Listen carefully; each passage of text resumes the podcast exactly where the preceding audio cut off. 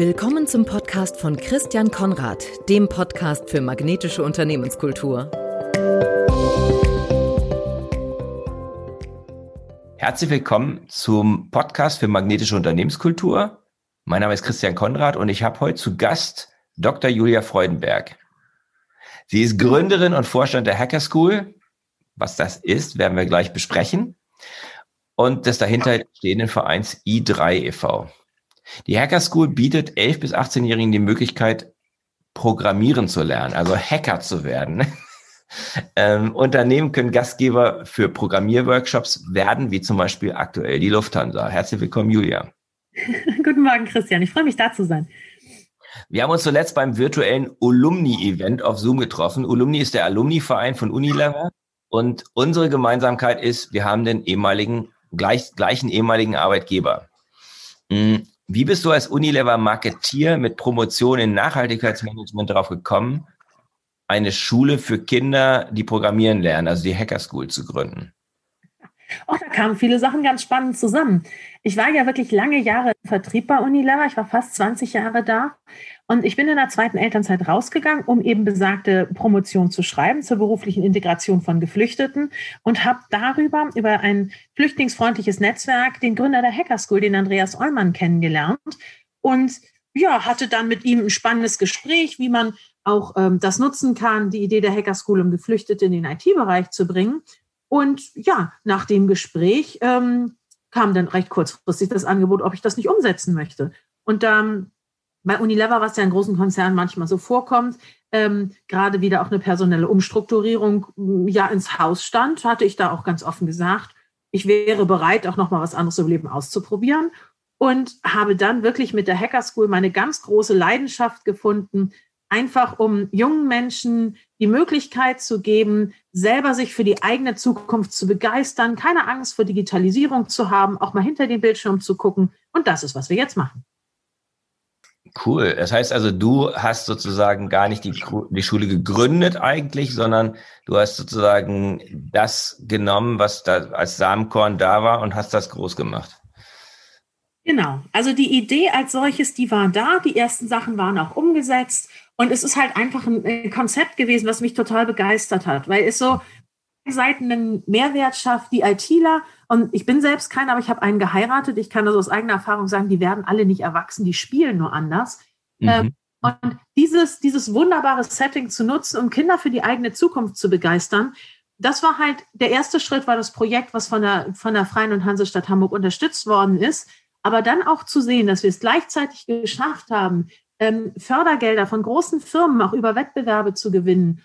Ähm, da war dann klar, das muss, das muss groß werden. Das ist eine so großartige Idee, ähm, dass ich dann auch gesagt habe, gut, dann ist das jetzt kein zweijähriger Ausflug in den sozialen Sektor, sondern das ist wirklich ein Ansatz, der die Welt zum Besseren verändern kann, einfach um junge Menschen für ihre Zukunft zu begeistern. Das will ich unbedingt machen. Und das Tolle ist, seit gestern ist auch die Umwandlung des i3 EVs angestoßen zur Hacker School GmbH mit tatsächlich dem Ergebnis, äh, dass wir jetzt die Strukturen haben, um richtig, richtig wachsen zu können. Und das wollen wir auch gerne tun. Ah, toll. Also das heißt, ihr habt jetzt eine GmbH gegründet und ja, ihr habt einfach ein bisschen mehr Spielraum dann, als wenn ihr ein Verein wärt. Wir haben den, ähm, den i3 e.V. über die äh, eine Rechtsformumwandlung in die GmbH überführt oder ist jetzt angestoßen und einen zusätzlichen Förderverein gegründet, damit wir das operative Geschäft und mhm. das Fundraising-Instrument trennen, um da auch wirklich einfach organisatorisch so aufgestellt zu sein, schnelle Entscheidungen treffen zu können. Mhm. Ähm, ja, das glaube ich ist sehr, sehr sinnvoll. Damit das ein bisschen klarer wird, was ihr macht, was ist dein Top-Beispiel dafür, wie sehr die Hacker School die Motivation von Jugendlichen für IT-Themen stärkt? Also was ihr macht, hast du so ein Beispiel, an dem man das mal so ein bisschen illustrieren kann für Menschen, die da noch nie was von gehört haben? Oh, wir haben viele Narrative, auch aus ganz unterschiedlichen Bereichen. Ein ganz schönes, sehr aktuelles war, dass mich vor wenigen Wochen ein junger Mann, Christian, auf LinkedIn angeschrieben hat und sagt, du kennst mich zwar nicht, aber ich wollte mich bei dir bedanken. Ich, okay, und wofür? Und er sagte, ja, er war, ich glaube, 2018 in der Hacker School Session bei Otto. Ähm, er hatte vorher weder Otto als Arbeitgeber auf dem Schirm gehabt, noch die Möglichkeit, Wirtschaftsinformatik da zu studieren. Und ist so glücklich mit dem Setting, das er jetzt hat, dass er sagt, das war für mich der Ausschlag in eine Zukunftsplanung, die ich mir schöner nicht denken kann. Oder wenn ich, wenn ich an Charlotte denke, ist ein Mädel, die auch zu uns kam und sagte, ja, jetzt will sie nicht mehr Bio äh, studieren, sondern Bioinformatik, weil sie mhm. da mehr Sachen mitmachen kann. Und das ist wirklich so, dass man sieht, dass junge Menschen dadurch die Angst verlieren und sich wirklich in Bereiche trauen und auch sehen, wie viel Freude das macht, Lebenslernen, auch schon in diesem jungen Alter, auch zusätzlich zur Schule zu denken, mhm. ist begeisternd. Oder ein Mädel sagt, jetzt weiß ich endlich, wozu ich Mathe in der Schule habe. Das ist ein Zitat, das schreibe ich überall drauf, wo ich schreiben darf. Das ist auch toll. Und ich habe mich, ich habe drei Kinder äh, großgezogen sozusagen und nie hat irgendein Lehrer erklärt, wofür Mathe gut ist. Das finde ich einfach ein, finde ich krass, ne? Weil Mathe ist überall drin. Also Mathe ist eine Sprache, Mathe ist überall drin. Verstehe manchmal, da verstehe ich manchmal äh, die Schule nicht. Naja, wir kommen Und, halt aus einem anderen Schulsystem, Christian. Wenn du, wenn du im Hinterkopf behältst, es ist damals geschaffen worden, um die Kinder von den Feldern zu kriegen, was total gut war. Aber wenn ich sehe, mein Kinder, meine Kinder arbeiten ganz, ganz selten auf den Feldern. Das ist ein komplettes haben. Und da wirklich zu gucken, man hat ja mittlerweile auch verstanden, dass die intrinsische Motivation und auch die Einschätzung, kann ich das eigentlich können, unglaublich dazu beiträgt, ob ein Kind was können möchte. Und nenn es Mathe, nenn es algorithmisches Denken. Wenn wir den Kindern mitgeben, dass Strukturen und dieses äh, strukturelle Denken ganz einfach dabei hilft, große Probleme in kleine Herausforderungen zu zerlegen und die dann zu lösen, dann haben sie damit Werkzeuge an der Hand, die sie überall im Leben nutzen können. Und das ist doch eine sehr, sehr schöne Grundlage. Mm, das stimmt. Das stimmt. Das ist, das, ja, das hast du das toll ausgedrückt, dass man dadurch eben im Grunde lebensfähiger wird.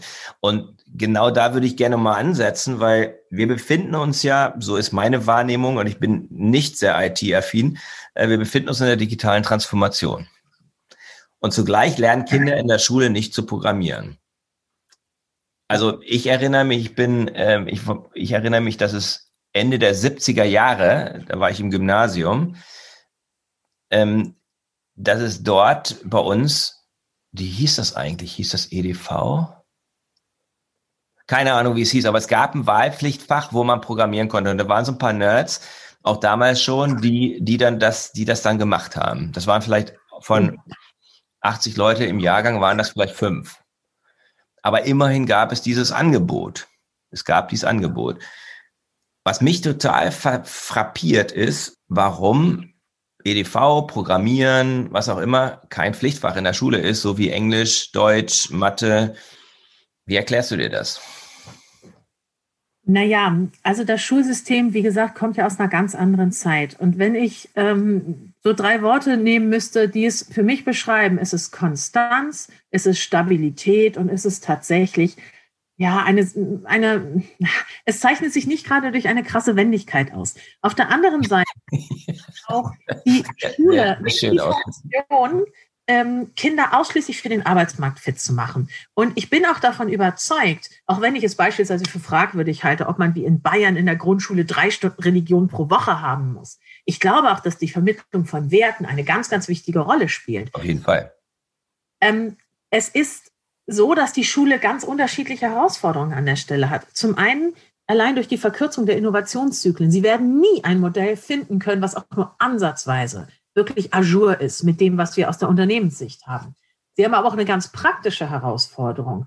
Welchen Grund hätte ich als ITler, in die Schule zu gehen? Ich habe die nervigen Kunden den ganzen Tag vor der Nase und ich verdiene dafür aber nichts oder einen Bruchteil. Also ich sehe ja, welche Tagessätze mein Mann abrechnen kann oder der ist halt selbstständig, äh, der ist nicht selbstständig, aber der ist IT-Unternehmensberater. Ähm, warum sollte ich als ITler in die Schule gehen? Es gibt keinen einzigen Grund. Und allein die Bedarfsdeckungsquote an IT-Lehrern in NRW hatte die Telekom neulich mal gezählt, ist 25 Prozent.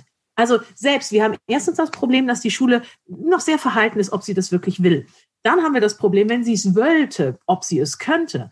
Und das neben diesen Details, wie das wir auch in Hamburg, äh, wo unser Schulsenator auch zu Recht sagt, wir haben Glasfaser bis an alle Schulen ran. Ja, aber bei vielen Schulen endet das an der Schulmauer. Und innen drin haben sie, ich will jetzt nicht sagen noch den Router, aber äh, das ist halt, das ist ein Gesamtkonstrukt, was unglaublich schwierig ist.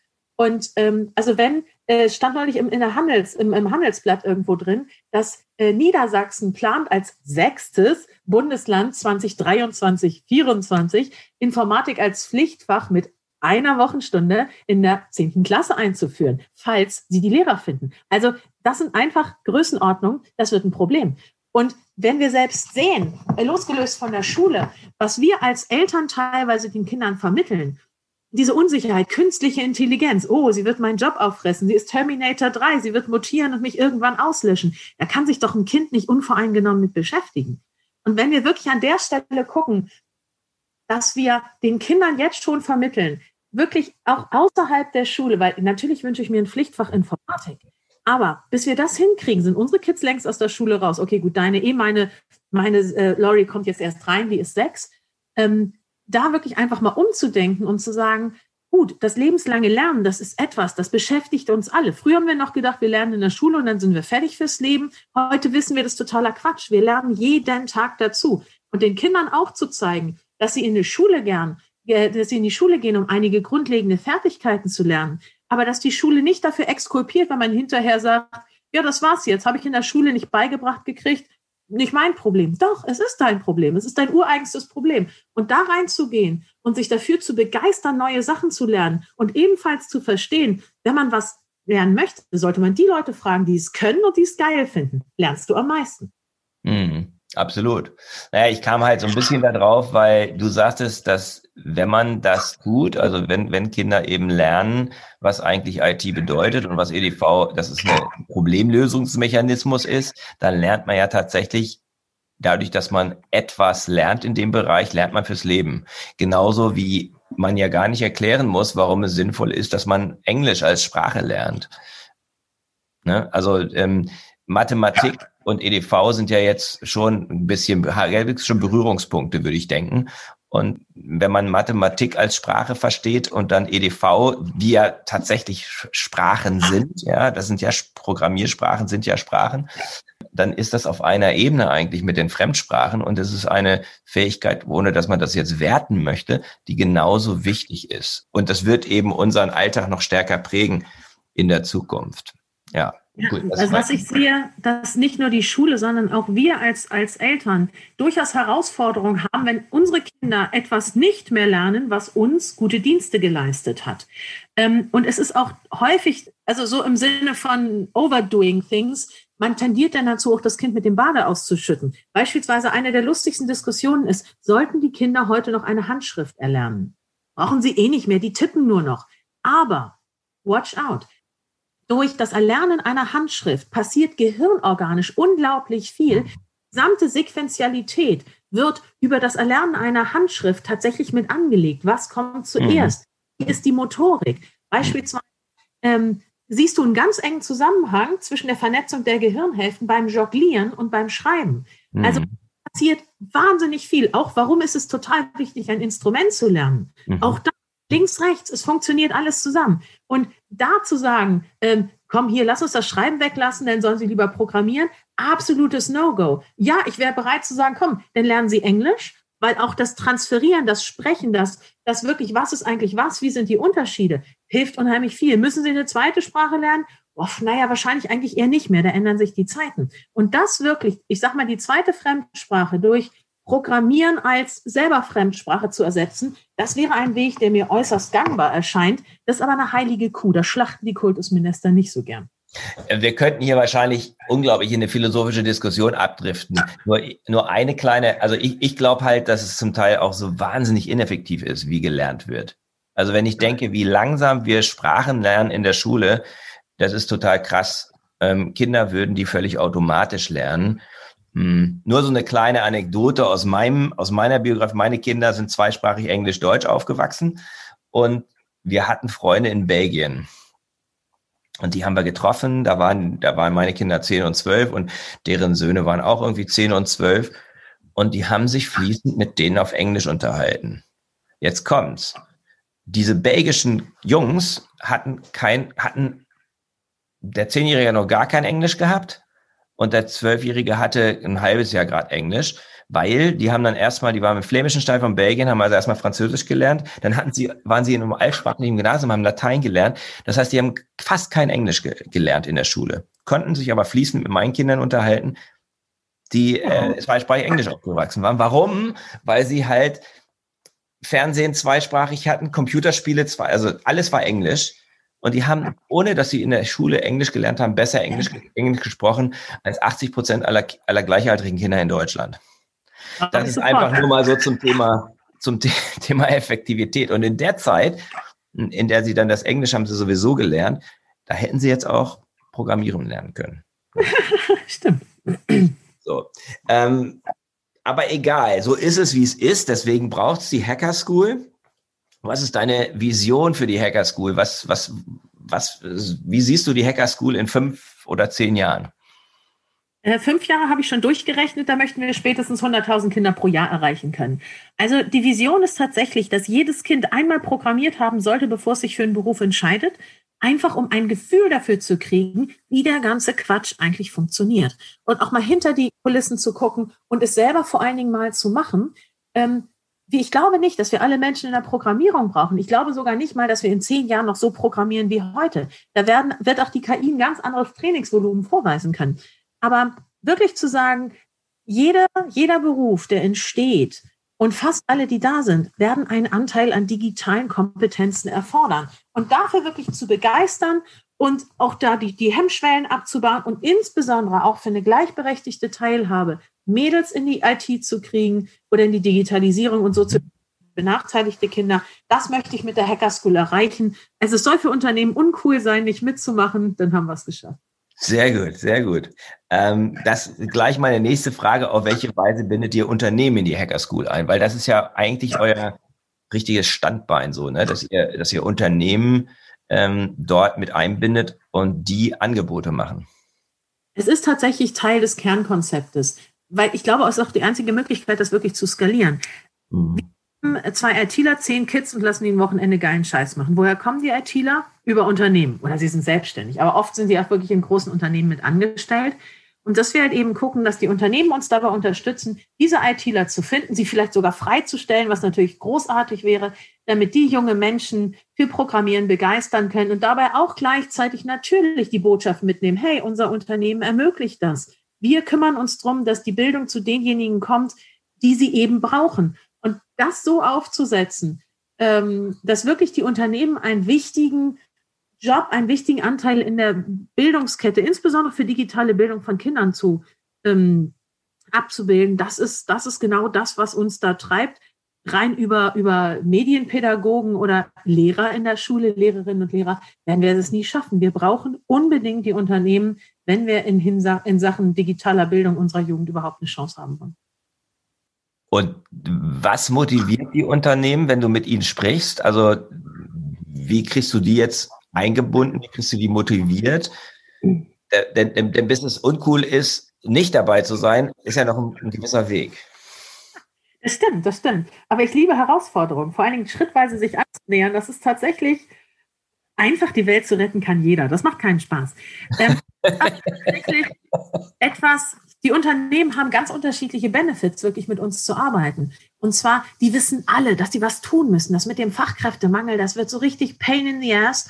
Und wenn wir die jungen Menschen nicht begeistert kriegen, das ist eine ganz intrinsische Motivation der Unternehmen. Das ist nicht Weltrecht, schön ist, sondern weil wir es brauchen. Und ähm, zum einen das zu machen, wirklich aktiv für den eigenen Nachwuchs zu sorgen, aber auch den eigenen Mitarbeitenden die Möglichkeit geben, sich selber zu engagieren. Denn ITler ist in der Regel nicht der Ehrenamtliche, der eine Woche nachmittags in eine Aufnahme, äh, in eine Erstaufnahme geht und da eine Stunde Deutschkurs macht. Am besten noch vorausgeplant, ein ganzes Jahr lang immer Montag 15.30 Uhr, keine Chance. Aber mal ein Wochenende reinzugeben, zwei, drei, viermal im Jahr, völlig fein.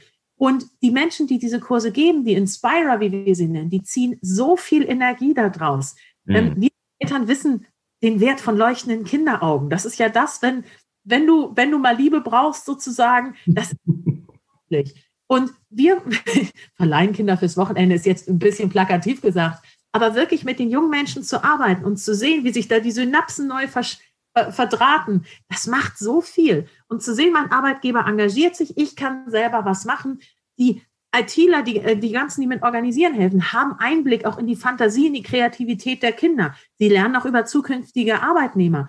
Also Da ist so viel drin. Es macht nicht so viel Aufwand. Das übernehmen wir alles. So haben wir auch das Konzept gebaut, dass es für die Unternehmen möglichst stressfrei ist, da viel zu organisieren. Und es ist ja gemeinsam etwas dafür zu tun, dass die Zukunft der jungen Menschen, aber letztendlich auch ähm, der Wohlstand des ganzen Landes gesichert ist. Das macht wahnsinnig viel Spaß und das merken die Unternehmen auch. Ja, es, ist, es gibt so eine, es addiert so ein bisschen zu der Sinnkomponente dazu. Man hat das Gefühl, man tut so richtig was Sinnvolles, wenn ich da jetzt als ITler was auch immer tue und auf einmal habe ich am Wochenende wie viele Kinder vor der, vor der Flinte oder mit denen ich arbeite? Was sind so typische Gruppen? Wir, haben's, wir machen es immer so, dass wir zwei ITler auf zehn Kids nehmen und die Kids arbeiten halt im Pair-Programming zusammen. Also man hat letztendlich zu zweit fünf Paare, mit denen man arbeitet. Mhm. Ähm, ist schon, das ist schon ordentlich. Vor allem, wenn wir bei damals bei Otto, also vor Corona, haben wir ja auch immer so bis zu zehn Kurse parallel gemacht vor Ort. Ist schon laut. Aber es ist auch mhm. am Ende alle völlig fertig, aber glücklich. Und wie macht ihr es jetzt? In Corona-Zeiten macht ihr es über Zoom oder wie macht ihr das? Ja, also wir haben innerhalb von einer Woche, die, die, die erste Woche des, des ersten Lockdowns war so die härteste, auch, auch emotionalerweise, ähm, die ich im gesamten Hacker School Kontext erlebt habe, weil es war klar, wir mussten an dem ersten vollen Wochenende, was, was gelockdownt war sozusagen, haben wir 30 Veranstaltungen fast abgesagt. In München, Frankfurt, Karlsruhe, da waren 20, äh, Köln, Berlin, Hamburg und ich dachte vor, wow, wir haben es geschafft, alles gleichzeitig und alles abgesagt. Und dann haben wir halt innerhalb einer Woche die Hacker School at Home aus dem Boden gestampft, weil wir gesagt haben, wenn nicht jetzt, wann dann? Und wenn nicht wir, wer dann? Also wir haben uns da nicht nur moralisch in der Verpflichtung gesehen, sondern wir haben auch gedacht, komm, ist jetzt egal, die Zeit für Perfektion ist jetzt nicht, sondern lass uns das machen. Und wir haben seitdem zweieinhalbtausend Kinder erreicht. Also wir hätten noch ein Tausender mehr anbieten können, aber wir hatten, also die, die, ich sag mal, die Kommunikationsstrukturen, die hatten wir noch nicht so schnell anpassen können, weil zwischen du sourcest lokal zu okay, national, ist ein riesiger Schritt. Und also da hat es ganz viel gerappelt in diesem Jahr. Aber es war möglich, die wichtigsten Sachen der Hacker School auf at home zu übertragen, dass wir halt zwei LTler und zehn Kinder haben, dass die zweimal vier Stunden programmieren, dass die gemeinsam programmieren. Also das Pair-Programming ist für mich absolut essentiell und dass sie am Ende präsentieren, was sie gemacht haben, so im Sinne auch der Ergebnissicherung, läuft super. Klasse. Also im Prinzip seid ihr jetzt, seid ihr natürlich ganz anders skalierbar jetzt, ne? Wir haben jetzt auf jeden Fall auch eine Antwort für den ländlichen Raum, was ebenfalls okay. sehr, sehr wichtig ist. Wir, können, wir ja. arbeiten ja mit Firmen und nicht an jeder Milchkanne ist eine Firma. Wir sind halt jetzt noch dabei, ähm, wirklich zu gucken, dass wir auch die, den Einbezug der Firmen online so hinkriegen, wie wir es vor Ort hatten. Also Räumlichkeiten zeigen, hey, was kann ich hier eigentlich lernen? Bildet ihr aus? Also dieses ganze Geraffel, was normalerweise vor Ort mit nebenbei passiert, das müssen wir aktiv in die virtuelle Welt holen, damit auch die jungen Menschen wirklich sehen, cool, da habe ich echt Lust, eine Ausbildung zu machen. Die wirken richtig gut. Das ist so jetzt noch mit die größte Baustelle, die wir gerade haben. Aber es ist auf einem richtig guten Weg. Und ich bin total gespannt, ähm, auch ob uns das hilft, dann, dann im kommenden Jahr, ich hoffe, ab Sommer können wir wieder vor Ort Sachen machen, dann noch deutlich schneller zu skalieren, weil dann kennen uns ja hoffentlich schon viele. Ja, genau, weil ihr, weil ihr natürlich jetzt noch eine größere Reichweite habt. Also das ist, ja. äh, das ist im Prinzip ja sozusagen so ein bisschen Blessing in disguise. Äh, natürlich würdet ihr lieber die Live-Events machen, weil das immer noch ein anderer, vielleicht noch eine andere, keine Ahnung, Spannung oder, oder emotionale Verbindung auch schafft. Und gleichzeitig habt ihr jetzt natürlich äh, sozusagen die Möglichkeit mit at home relativ beliebig, wenn ihr die, wenn ihr die Rekrutierung hinkriegt, äh, relativ beliebig eben äh, flächendeckend zu agieren.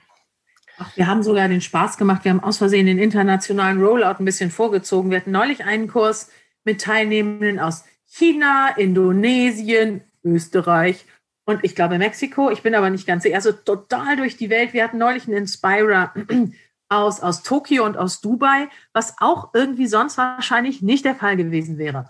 Ähm, also das gibt schon auch tolle Möglichkeiten, wobei ich nach wie vor auch merke, es wird, es wird eine wichtige Säule bleiben, aber wir werden, sobald wir können, auch wieder vor Ort in den Unternehmen aktiv werden. Auch weil das Bedürfnis einfach nach sich zu sehen, nach sozialer Interaktion absolut wichtig ist. Also meine Schätzung ist, dass wenn wir wieder so können, wie wir wollen, wird es wahrscheinlich so eine Aufteilung 70, 30 vor mhm. Ort eingeben, dass wir es beibehalten, auch als wichtigen Baustein, aber dass wir ebenfalls auch eine große Priorität darauf setzen, vor Ort in die Unternehmen zu gehen.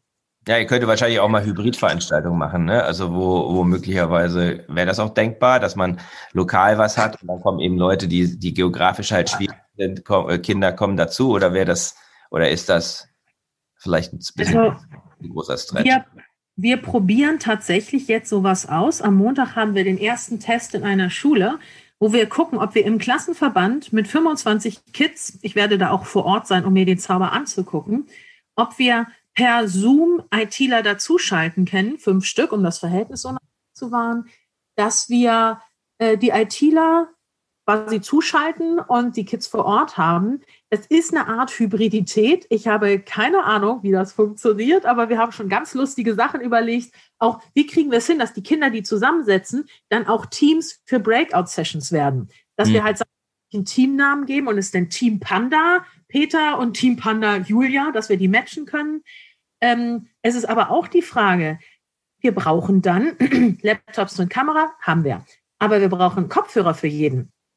Können wir die normalen Handystecker mit Mikro und mit Ohrhörer, können wir die nehmen? Dann müssen wir aber einen Splitter anbringen. Funktioniert hm. das über den Splitter auch beide Voices getrennt über, also das ist, deswegen will ich es testen, bevor wir es machen. Das hm. ist tatsächlich geplant und auch ganz konkret äh, jetzt in der, in der Umsetzung. Was ich glaube, was nicht funktioniert, ist, dass wir einen Kurs haben, wo wir ein paar Leute vor Ort sitzen haben und ein paar Leute zugeschaltet. Mhm. Das ist das Videoconferencing dann, das ist dann so ein bisschen nicht Fisch noch Fleisch. Mhm. Aber da sind wir, also grundsätzlich, wir sind für alles offen, weil ich glaube, das ist jetzt nicht die Zeit, Forderungen nach dem per äh, perfekten Konzept zu stellen, sondern zu gucken, wie können wir auf die Gegebenheiten, die wir haben, so reagieren, dass wir den größtmöglichen Nutzen für die Teilnehmenden bringen wir lassen uns da mal ein bisschen von den Gegebenheiten leiten und inspirieren. Ja, das ist gut. Das ist so iterativer, iteratives, agiles äh, ähm, Arbeiten. Ne? Ähm, Lernen dazu. Ja, äh, äh, durchaus. Ne? Mhm. Mein Thema ist ja magnetische Unternehmenskultur. Also eine Unternehmenskultur, die Kunden und Mitarbeiter anzieht und zwar auf eine Art und Weise, dass sie bleiben wollen. Das ist so der, der, der Ansatz. Inwiefern kann die Hacker School einen Beitrag zur Steigerung der Anziehungskraft von Unternehmen leisten? Also wie kann das irgendwo auf die Unternehmenskultur wirken, dass Unternehmen da teilnehmen? Ich glaube, dass einer, ohne dein Buch jetzt schon durchgelesen zu haben, dass ein ganz wichtiger Aspekt die Authentizität ist. Also ich weiß es alleine jetzt von, von meiner Persönlichkeit ausgesprochen. Ich bewundere Menschen, ich achte Menschen und fühle mich auch angezogen, wenn ich merke, die reden nicht nur, sondern die glauben, was sie sagen, die brennen dafür, Leidenschaft wirklich für etwas zu empfinden. Das ist für mich etwas, genau diese Wahrhaftigkeit, die darüber entscheidet, ob ich Interesse habe, länger zu bleiben oder nicht. Und wenn wir mit der Hacker School ein Konzept bauen oder gebaut haben, was es den Unternehmen ermöglicht, die Welt zu retten, aber trotzdem ihren eigentlichen Unternehmenszweck weiter zu verfolgen und das am besten noch zu kombinieren, dann bin ich davon überzeugt, dass das ebenfalls ein ganz großer Mehrwert ist. Weil machen wir uns nichts vor, Unternehmen sind keine karitativen Einrichtungen, deren Job ist es, Geld zu verdienen. Ist auch gut, wenn man Löhne zahlen möchte, muss ich fairerweise mal so sagen. Und wenn man es dann schafft, die Kompetenzen, die man hat, so unaufgeregt einzubringen, dass da keine riesige Belastung draus entsteht, aber trotzdem was wirklich Sinnvolles passiert, dann ist das etwas, wo ich selber als Mitarbeitender das Gefühl habe, dass das Unternehmen, für das ich arbeite, auch in diesem Bereich eine gewisse Wahrhaftigkeit an den Tag legt. Und das ist etwas, ich habe bisher noch keinen Menschen getroffen, der das nicht wertschätzt. Und so gesehen, ähm, Buddha bei die Fische, wie wir hier so schön in, in, in Hamburg sagen, einfach mal machen und wirklich umsetzen, gemeinschaftlich daraus lernen und auch eine große Offenheit gegenüber einer Fehlerkultur zu entwickeln. Das ist ja auch was, mhm keinen ITler gefunden, der sagt, Fehler sind scheiße, sondern das ist das, was die sagen, ja, die Hälfte von Softwareentwicklung ist Bugfixing. Bugfixing ja. ist Fehler reparieren. Und da wirklich zu sagen, ich habe neulich so einen schönen Spruch gelesen, ähm, so, so ungefähr mit, ich habe so viel aus meinen Fehlern gelernt, total geil, ich habe mich entschieden, gleich noch welche zu machen. Wenn man das implementiert kriegt und auch, ich bin hier, ich darf Fehler machen und es ist entscheidend, dass das, was wir tun, auch einen gewissen Beitrag dazu leistet, dass das, was wir schätzen, erhalten bleibt, beziehungsweise auch die guten Sachen, die wir brauchen, sich erweitern. Ich bin davon überzeugt, dass das einen sehr positiven Effekt haben kann. Mhm. Was, was, was sagt eure Kunden, nachdem sie teilgenommen haben? Also was kriegt ihr für eine Resonanz aus den Unternehmen? Hm, ich weiß ja gar nicht, wer eure Ansprechpartner da sind. Also ist das, ist das die IT-Abteilung, ist das HR, ist das äh, die Unternehmensführung? Was kriegt ihr von denen zurück, von euren, von euren Auftraggebern oder Kooperationspartnern? Du hast bei der Aufzählung nur noch die Kommunikation vergessen. Die haben wir teilweise auch. Ansonsten sind es tatsächlich diejenigen, wir hatten neulich mal in irgendeinem äh, Protokoll stehen, Julia spricht am liebsten mit den Unternehmenschefs. Das stimmt. Wenn die das durchwinken, dann hat man überall ganz andere Ansatzpunkte sozusagen. Mhm. Hm, also sagen wir mal so, wir haben ja zwei unterschiedliche Arten ja, nenn's Kunden von mir aus. Das eine sind die Kinder.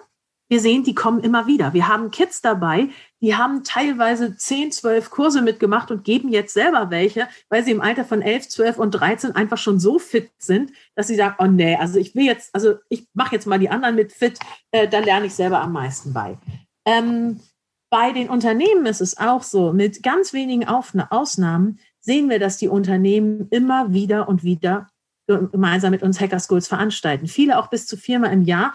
Darüber winke ich meistens ab, weil das wird dann irgendwann anstrengend. Und ein Ehrenamt ist geil, wenn es Spaß macht, aber nicht, wenn es wirklich eine Belastung ist. Und deswegen so viermal im Jahr kann man ganz gut schaffen.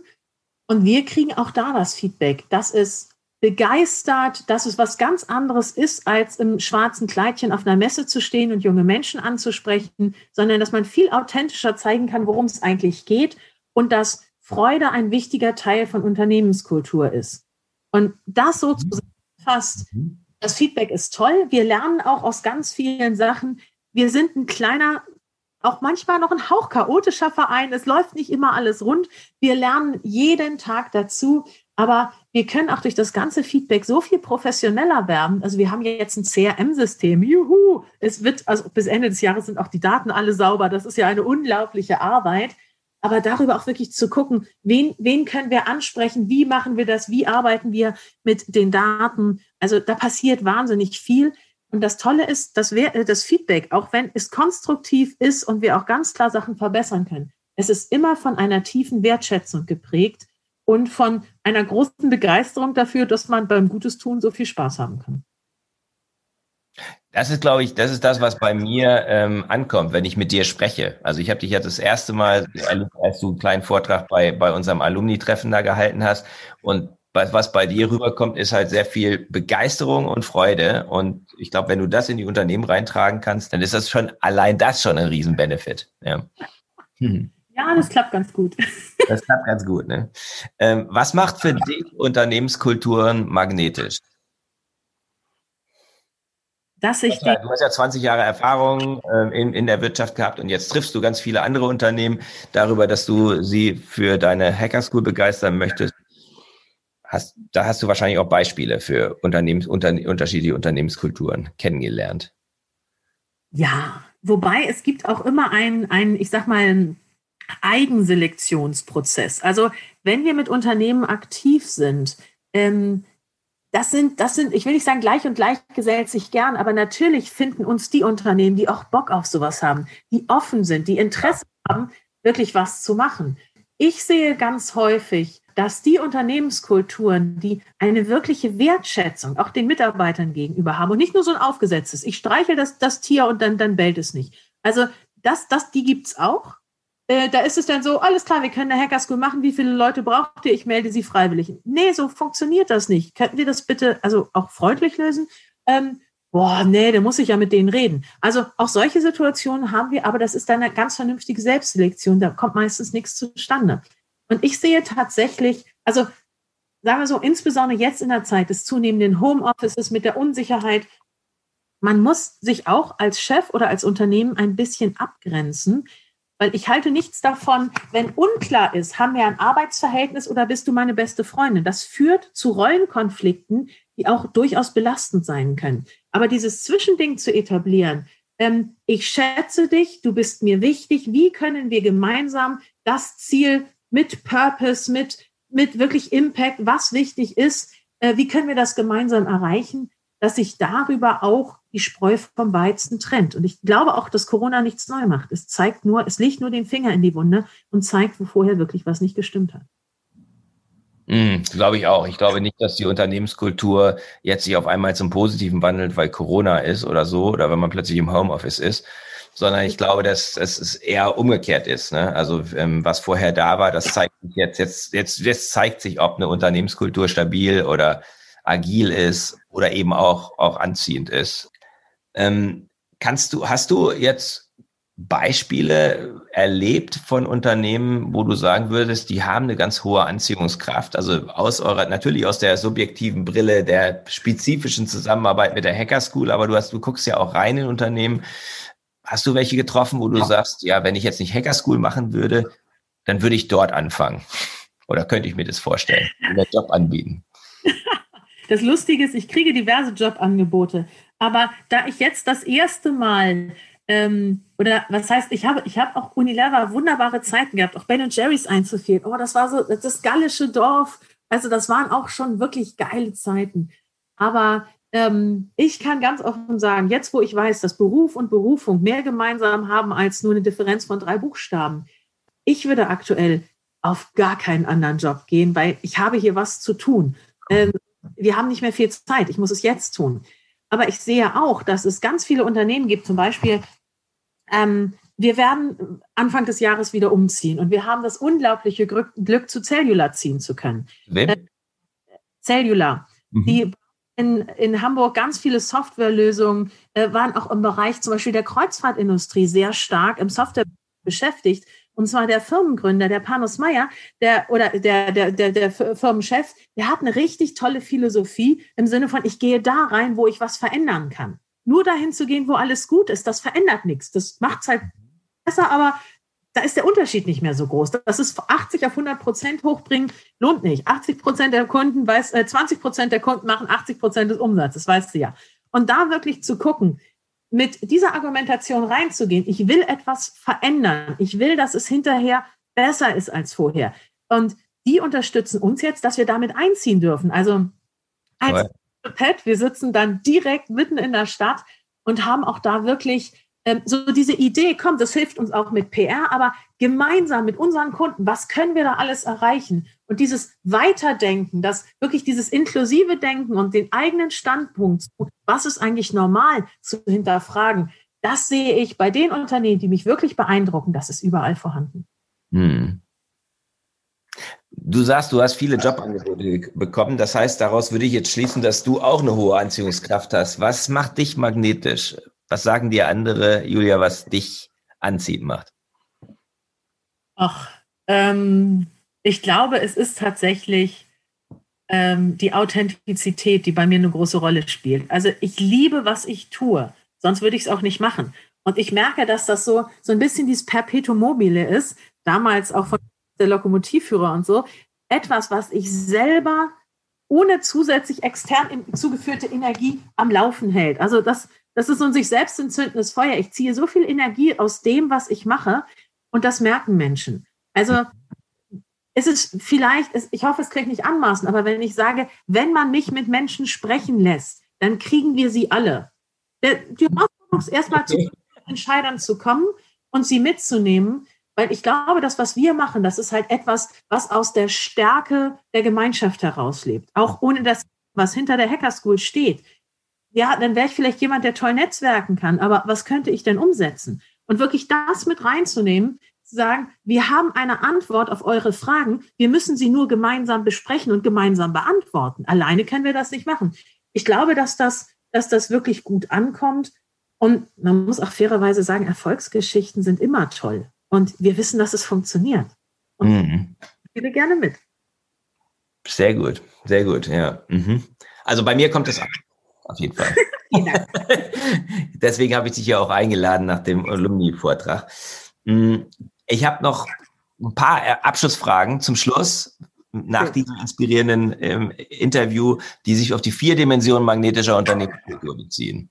Die erste hast du, glaube ich, fast schon beantwortet, aber vielleicht ist es nochmal ein anderer, anderer. Es geht um die Vision, aber es geht so ein bisschen um deine persönliche Vision. Was ist dein persönliches Warum? Wie würdest du das beschreiben? In einem englischen Zitat, don't give them fish, but show them how to get the fish out. Hilfe, Selbsthilfe und das Enablen, dass Menschen wirklich zu ihrer eigenen Zukunft positiv hinlaufen, das begeistert mich total. Und insbesondere, wenn sie mich irgendwann gar nicht mehr brauchen, das ist, das ist für mich so das Nonplusultra. Das macht mir viel Freude. Mhm. Was sind deine drei wichtigsten Beziehungen? Also eher das Wer. Ja? Wer spielt in deiner, deinem Leben die größte Rolle? Das darfst du eine Mutter nicht fragen. Das ist so ein bisschen Standard, glaube ich. ähm, also, also ich habe schon sehr unterschiedliche Antworten gekriegt. Ja. Mhm. ähm, meine Familie ist der absolute Kernbezugspunkt. Also zu sehen, ähm, ich will nicht sagen, mit meinen Kindern kann ich jeden Tag Personalführung üben, das nimmt sich gar nicht so richtig viel. Also im positiven Sinne, da kriege ich jeden Tag das Feedback, wie wichtig es ist, geerdet zu sein und to be true to yourself. Ähm, das merkt man bei Kindern sofort. In dem Moment, wo ich unruhig bin, verspannt oder mir Sorgen mache, das kann ich an den Kindern eins zu eins ablesen. Und diese jungen Menschen wirklich darauf zu begeistern, äh, wahr zu sich selbst zu sein, das bedeutet mir viel.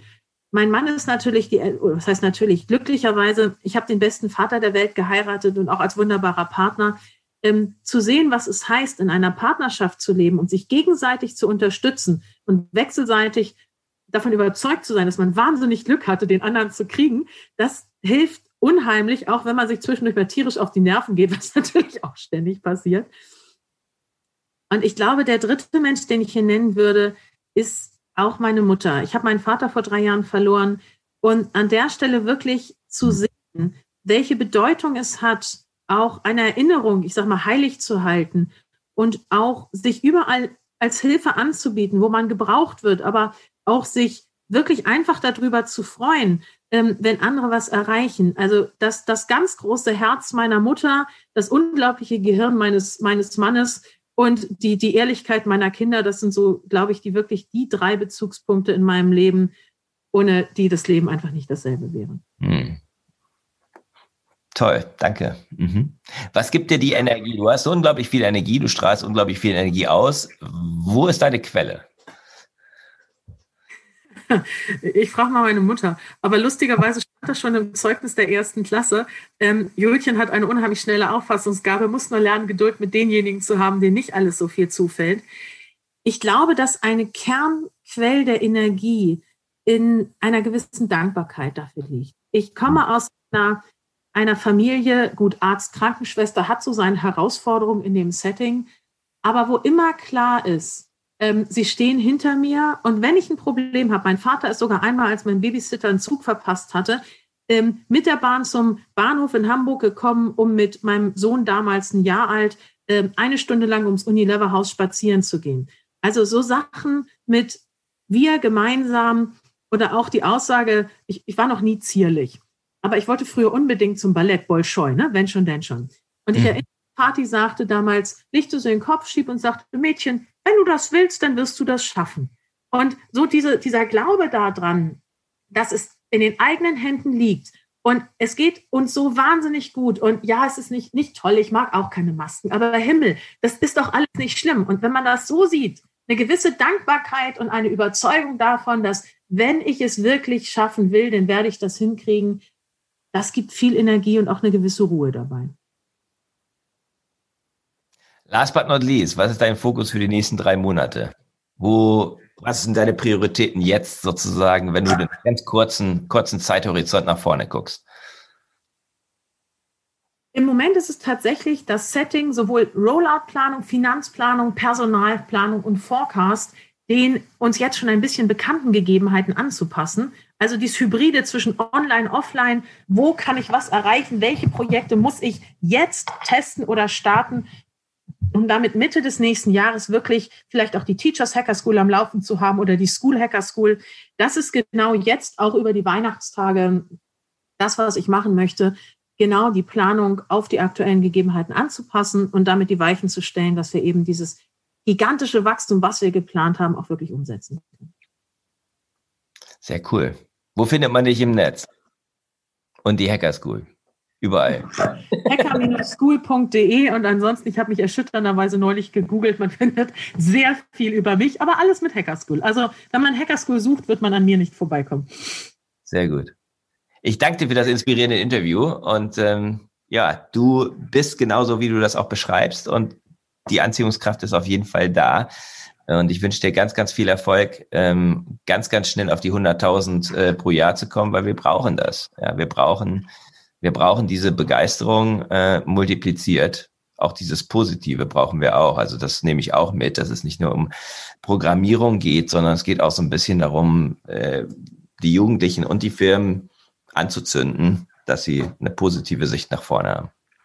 Vielen Dank. Sehr, sehr gern. Und ich freue mich darauf, dann über Weihnachten mal in deinem Buch rumzuschmökern, weil dieser Ansatz, wirklich über magnetische Unternehmenskultur nachzudenken, bei einem Magneten, den brauchst du ja auch nicht festhalten, der bleibt von selbst. Also das finde ich äußerst charmant. Da bin ich sehr gespannt auf die Inspiration. Vielen, vielen Dank. Das war der Podcast von Christian Konrad, der Podcast für magnetische Unternehmenskultur. Mit Impulsen, wie Unternehmen die passenden Mitarbeiter und die idealen Kunden anziehen. Dazu inspirierende Interviews mit Unternehmern, Entscheidern und Mitarbeitern. Jeden Montag und Donnerstag auf Spotify, iTunes und dem Kanal Ihrer Wahl. Bitte empfehlen Sie den Podcast weiter und unterstützen Sie Christian Konrads Arbeit durch eine Bewertung auf iTunes.